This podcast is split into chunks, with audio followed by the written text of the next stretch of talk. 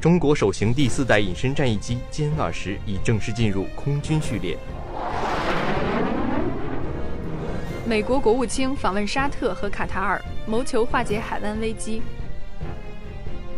普京不排除女性成为下任俄罗斯总统的可能性。我校积极响应全国大学生征兵工作网络视频会议。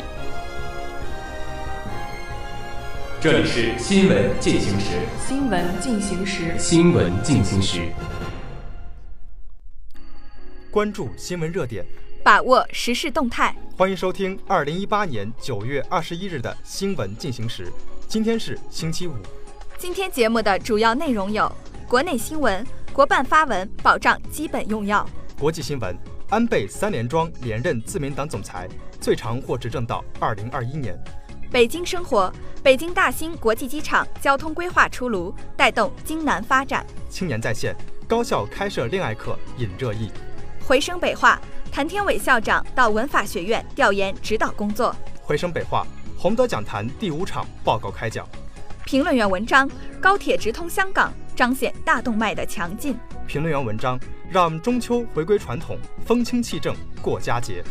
首先是一则国内新闻。国办发文保障基本用药。十九日，国务院办公厅关于完善国家基本药物制度的意见对外公布，降低群众药费负担，保障廉价药生产供应，加强药品短缺预警等一系列措施的出台，在完善国家基本药物制度的同时，也使药品供应保障体系更加健全。对于民众最关心的药价问题。本次公布的意见中明确提出，要降低群众药费负担。意见要求完善医保支付政策，对于基本药物目录内的治疗性药品，医保部门在调整医保目录时，按程序将符合条件的优先纳入目录范围，或调整加以分类。对于国家免疫规划疫苗和抗艾滋病、结核病、寄生虫病等重大公共卫生防治的基本药物，加大政府投入，降低群众用药负担。国际新闻：安倍三连庄连任自民党总裁，最长或执政到二零二一年。二十日，日本时隔六年进行的自民党总裁选举落下帷幕，首相安倍晋三毫无悬念的获胜，实现三连庄。在他二零一二年再次成为首相后。连续执政近六年，此次连任自民党总裁，让他的首相任期最长有望拉到二零二一年。在安倍二次上台后的近六年间，他的修宪目标从未动摇。在他看来，修改被占领时期制定的日本国宪法是实现日本恢复独立的发起点，其核心精神在于摆脱战后体制，实现一个经济、外交乃至军事上全面正常化的日本。在此次自民党总裁选举中，安倍表达了将自民党修宪方案提交秋季临时国会的意向，拟在二零一九年夏季的参院选举之前实施修改宪法的国民投票，加快修宪讨论。北京生活，北京大兴国际机场交通规划出炉，带动京南发展。从北京市发改委获悉，北京大兴国际机场配套交通路网建设规划出炉。未来新机场将建成五纵两横的交通网络，包括轨道交通、城际铁路、高速公路、城市道路。北京大兴国际机场位于北京市大兴区和河北省廊坊市广阳区之间，于二零一四年开始建设，一期工程将于二零一九年投入使用。据了解，目前新机场五纵两横的外围综合交通路网及市政基础设施建设稳步推进。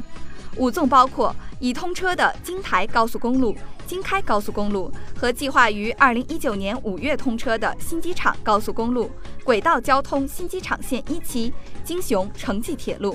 两横为计划二零一九年与新机场同步建成通车的新机场北线高速公路，以及计划二零二二年竣工通车的城际铁路联络线一期。青年在线，高校开设恋爱课引热议。有媒体近日报道，多家高校开设的恋爱课有些火热，但也遭受了一些质疑。其实，早在2013年，华东师范大学就开设了婚姻与爱情的课程。这些恋爱课尚处于摸索阶段，在全国也没有一个统一的评价标准。很多高校对此仍处观望态度。恋爱课往往有三个维度：其一是基本的两性沟通知识技巧。其二是关于婚恋的心理问题以及可能涉及的法律问题，其三则要从更大范畴的文化层面理解婚恋，让学生了解与之相关的历史文化，从而提升修养、锤炼思想。目前，国内恋爱课主要涉及第二个维度，老师往往不屑于或不会传授第一个维度的知识，而第三个维度往往被教育者所忽视。吊诡的是，第一个维度里的恋爱技巧问题，竟然被所谓泡学圈子所热衷，其中不乏各种诱导、欺骗异性的手段。若年轻人以此为榜样，就容易扭曲爱情观。恋爱课不是理论课程，到底学习有无效果，要从实践结果来看。但它又不能脱离科学的理论指导。从这个意义上讲，国内高校的恋爱课探索之路还很漫长。回声北话，谭天伟校长到文法学院调研指导工作。九月十九日下午，为推进学校新闻战略，了解文科大会筹备情况，校长谭天伟、副校长任中奇带队到文法学院调研。文法学院党委书记张亮、院长冯杰等参加了调研座谈会。在认真听取了学院汇报和教师建言献策的基础上，谭校长就文法学院高层次人才引进、学科建设、文科提升计划和文科大会的筹备等工作进行了指导和部署。谭校长要求，文法学院的发展应将高层次人才的引进作为当前和未来一个时期的重点工作、龙头工作。谭校长建议，文法学院要加强科研能力建设。想办法对国家级基金的申报进行全方位指导，要善于利用学校的资源和优势，主动联系强势学科，论证建设交叉学科方向，促进学科发展。要同各部门积极沟通，尽快落实文科科研奖励政策。为筹备学校文科大会。文法学院自去年年底召开战略研讨会以来，先后组织全院领导班子、系部等各个层面的专题研讨会十余场，调研上海交通大学、东南大学等华东七校和清华大学、北京工业大学等在京十余所高校，形成调研报告两万余字，文科提升计划相关材料近五万字。学院各个层面明确了未来一个时期以学科建设和高层次人才引进培养为战略重点的思路。谭校长及学校各个部门的调研和指导，充分显示了学校对文法学院和文科建设的重视、关心和关怀，极大地鼓舞了全院师生员工的士气。回声北话，洪德讲坛第五场报告开讲。九月十八日上午。我校于昌平校区图书馆五层学术报告厅举办洪德讲堂第五场报告，诺贝尔奖大师邓肯·霍尔丹教授、中村修二教授谈科研心路历程。学校特邀请2016年诺贝尔物理学奖获得者、美国普林斯顿大学邓肯·霍尔丹教授，2014年诺贝尔物理学奖获得者中村修二教授作为本次报告的主讲人。校党委副书记宋来新致欢迎词。他首先对邓肯·霍尔丹教授和中村修二教授一行表达了诚挚的欢迎，并对我校洪德讲坛的内涵和意义进行了深入阐释。他希望在场师生能够从本场讲座中坚定科研信念，不为名利所动，在专业领域探索未知，开辟未来。报告中，邓肯·霍尔丹教授从量子力学的基本概念切入。并结合几位著名量子物理学家的人生故事，向大家讲述了量子物理学的缘起与发展历程，谈及自身从接触理论物理学领域到获得诺贝尔奖的难忘经历。邓肯·霍尔丹教授语重心长地说道：“在我的研究生涯中，不乏师友相助，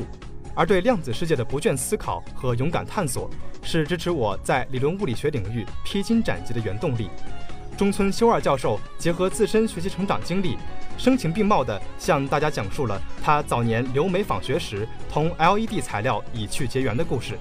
并以此为切入点，讲述了不同机制、不同颜色荧光 LED 材料在汽车工业、精密仪器加工业等行业的应用实例。谈到科研团队在成果投标过程中所遇到的重重困难，他动情地说道：“当你坚定了继续前进的信念时，你会发现真理赋予我们的力量是无穷的。”评论员文章：高铁直通香港，彰显大动脉的强劲。铁路作为国民经济大动脉，在保障国民经济平稳运行和满足人民群众生产生活需求上发挥着至关重要的作用。人体大动脉的畅通和健硕是确保一个人活力十足的保障，而铁路大动脉的畅通和强劲，无疑给经济发展和大众出行提供了坚实可靠的基础。广深港高铁香港段车票于九月十日八时在幺二三零零六官方网站上开售。北京西站往返香港西九龙站的高七九次列车车票同步开售，旅票旅客可通可购买开通日九月二十三日到十月九日前往香港西九龙的车票。内地与香港实现高铁直达，这无疑是新时代下中国高铁秉承创新发展理念，真正打通内地城市与国际市场方便之门的重要里程碑。无论是对于内地，还是对于具有全球高度繁荣大都会之誉的香港来讲，其现实意义和深远影响可谓巨大。大动脉的强劲活力令人期待。众所周知。中国高铁经历从无到有、从有到优、从优到强的过程，只用了十几年的时间，这足以证明铁路大动脉后劲可续。如今，有2.5万运营公里里程所构建的四纵四横高铁网络遍布大江南北，今又直达香港，后续仍将持续延伸，不得不令人感叹中国高铁势如破竹的良好发展势头。尤其是中国高铁从跟跑者到领跑者的华丽转身所引领的高铁新时代，不仅彰显了大动脉的强劲，也向全世界展现了中国快速崛起的十足动力。毫无疑问，广深港高铁、京九高铁的贯通运营，必定会让大动脉的强劲作用得到充分的发挥，内地与香港之间的交流合作将更加紧密。高铁大动脉不仅输送速度与激情。更会输送各地之间的交流和合作的契机，可以想见，高铁直达香港势必会增加相互之间的人员流动，随之促进相互之间的经济合作、文化交流、社会交往等。相信在这种频繁的交流互动之下，一个互通互融、共同发展的双赢局面会很快呈现在世人面前。特别是对香港的建设发展及推动香港和珠三角地区进入一小时、两小时交通圈的形成，将起到极大的促进作用。评论员文章让中秋回归传统，风清气正过佳节。作为中华民族的传统节日，中秋佳节一直保留着其传统的过节方式，赏月、吃月饼等更是标配。月圆人团圆，在丰收之际，亲朋好友欢聚一堂，把酒言欢。因为这个节日包含了家庭团圆幸福之意，也有对远方家人的思念之情，是中华民族生生不息凝聚力的重要内容和来源。我们理应让中秋有传统文化的传承，让中秋回归传统。从过节杜绝收礼开始，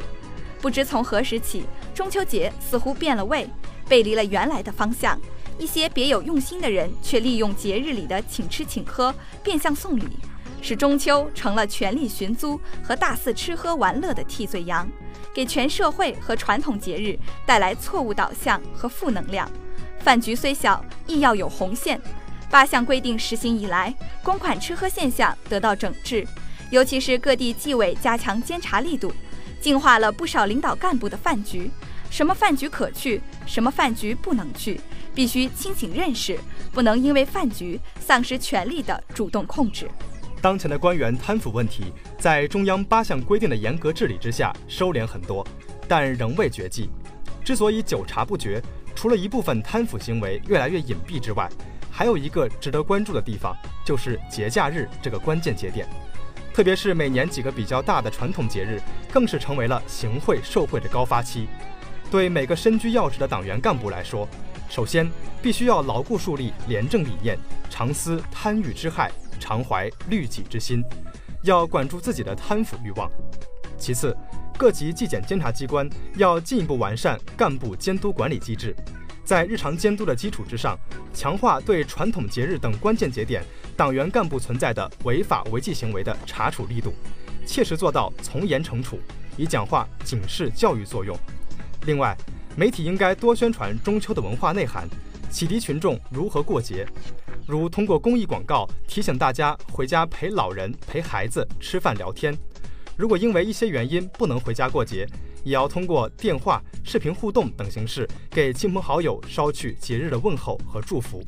让传统节日的仪式感通过不同的形式串联起大家的亲情和友情，让家的文化以中秋文化为载体得以传承。下面是今明两天的天气预报。今天晴，最低气温十三摄氏度，最高气温二十五摄氏度。明天晴，最低气温十三摄氏度，最高气温二十三摄氏度。以上就是今天节目的全部内容。编辑林贝拓，播音赵鹏飞、王真婷，导播李旭凯。感谢您的收听，我们下期再见。再见。